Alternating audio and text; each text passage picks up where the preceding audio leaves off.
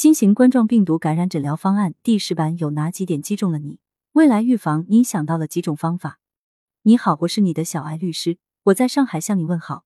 距离春节也就剩下十来天了，第一波的感染高峰也差不多接近尾声了。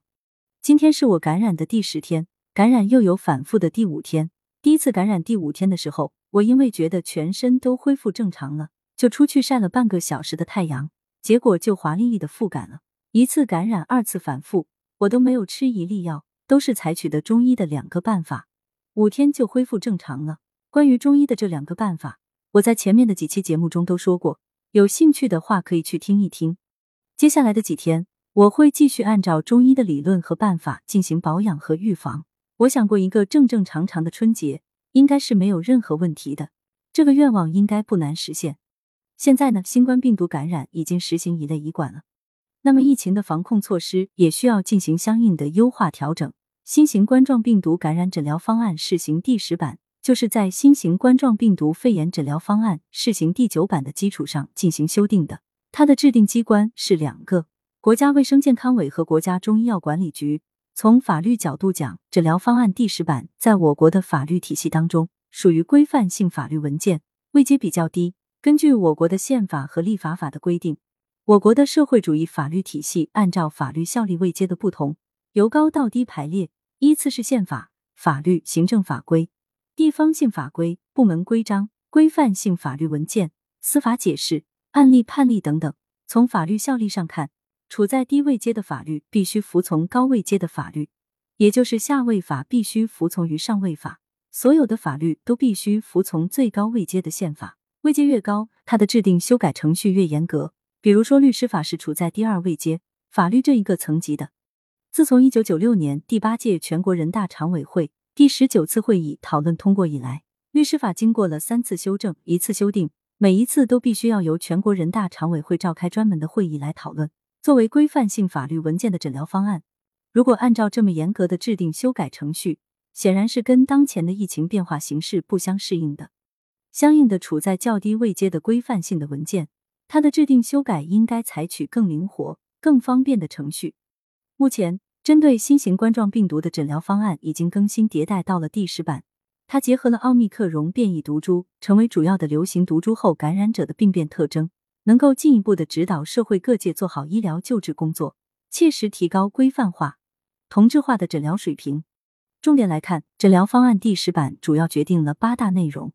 第一是对疾病的名称进行了调整。随着新冠病毒不断的变异，奥密克戎毒株已经成为当下主要的流行株，它的致病能力进一步减弱，感染人体的主要表现也已经改成了咳嗽、发热、咽痛等等。只有一小部分的感染者会进一步发展成为肺炎，这跟疫情初期临床上大部分表现为有肺炎的这种情况是完全不同的。所以，根据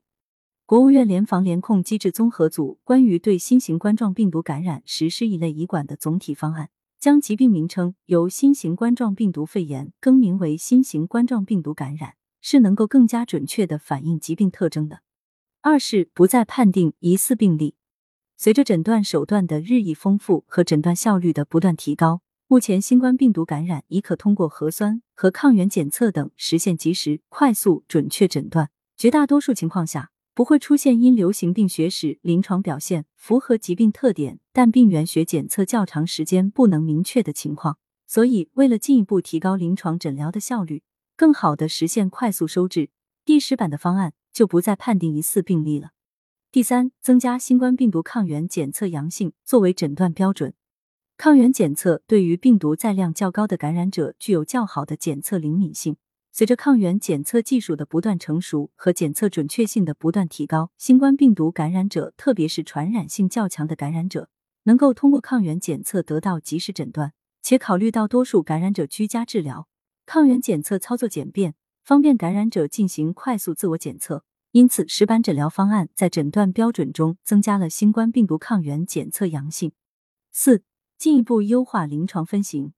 从疾病临床表现来看。普通型一般代表了疾病最常见的典型表现。新冠病毒早期致病力较强，相当数量感染者出现典型的肺炎表现，因此在临床分型上采用了轻型、普通型、重型、危重型的分类方式。随着病毒不断变异，特别是奥密克戎毒株流行以来，病毒致病力逐渐减弱，疾病特点发生了明显变化。大多数感染者症状较轻，发生肺炎的比例大幅降低。为更好体现疾病特点，石板方案对临床分型进行了调整，主要根据感染者病情严重程度，分为轻型、中型、重型、危重型，更加符合临床实际。五、不再要求病例集中隔离收治。随着一类医管措施的实施，新冠病毒感染者可根据病情救治需要选择居家治疗或到医疗机构就诊。各类医疗机构均可收治新冠病毒感染者。为此，石板方案因时因势调整收治策略，不再要求病例集中隔离收治。六、进一步完善了治疗方法。一是将我国已经批准上市的抗新冠病毒治疗药物纳入新版诊疗方案，进一步丰富抗病毒治疗手段。二是进一步完善了重型、危重型病例诊断标准和预警指标，对新冠病毒感染重症病例进行科学准确判定。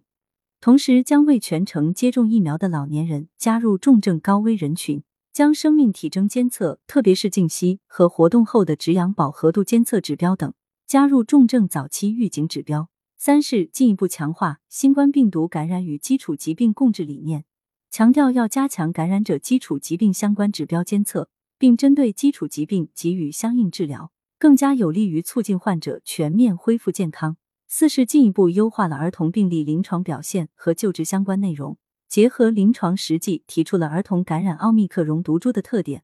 完善了儿童重型病例早期预期预警指标，对儿童感染者可能出现的急性喉炎、神经系统并发症等特殊情况提供了治疗方案。五是进一步完善了中医治疗相关内容，加强了对重型、危重型病例中医药救治指导，增加随症用药方法，更加贴合临床。在此基础上，进一步完善儿童病例中医药治疗方案，增加针灸治疗方法，结合部分患者恢复期咳嗽明显等情况，提供了相应的中医治疗措施。七、调整出院标准。新冠病毒感染乙类乙管措施实行后，不再强化对感染者的隔离管理，而是可按乙类传染病予以诊断治疗。为此，石板方案不再对感染者出院时核酸检测结果提出要求。而是由临床医生根据患者新冠病毒感染、基础疾病或其他疾病诊疗及健康恢复状况等进行综合研判。当患者病情明显好转、生命体征平稳、体温正常超过二十四小时、肺部影像学显示急性渗出性病变明显改善，可以转为口服药物治疗；没有需要进一步处理的并发症等情况时，可考虑出院。八、调整医疗机构内感染预防与控制。疫情防控政策调整后，所有医疗机构都有接诊新冠病毒感染病例的可能。我们在石板诊疗方案中，对医疗机构内感染预防与控制有关内容进行了调整，使感染防控措施更加科学精准、更具针对性、可操作性。一是进一步落实门急诊预检分诊制度，做好患者分流，同时指导就诊患者和陪同人员佩戴医用外科口罩或医用防护口罩。提供手卫生、呼吸道卫生和咳嗽礼仪指导。二是加强诊室、病房、办公室和值班室等区域清洁消毒和通风。三是根据暴露风险落实医务人员个人防护要求。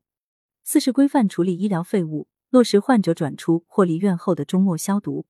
关于中医药在新冠病毒治疗方面的秘方呢？我最近又收集到两个，一个叫做白通汤，就是把葱白和药房买的干姜片煮在一起。喝了之后可以治疗发烧、咳嗽、泻掉寒气。另外一个就是医药公司的一个员工，他跟我说，到现在为止，他们的公司没有一个人养的，因为他们的老总一直让员工们在口罩里面靠近鼻子的位置滴上两滴风油精，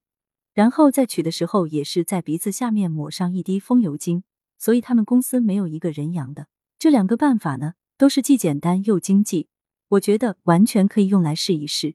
让我们预测一下。未来在新冠病毒的防治方面，中医药会不会继续闪光呢？我希望是。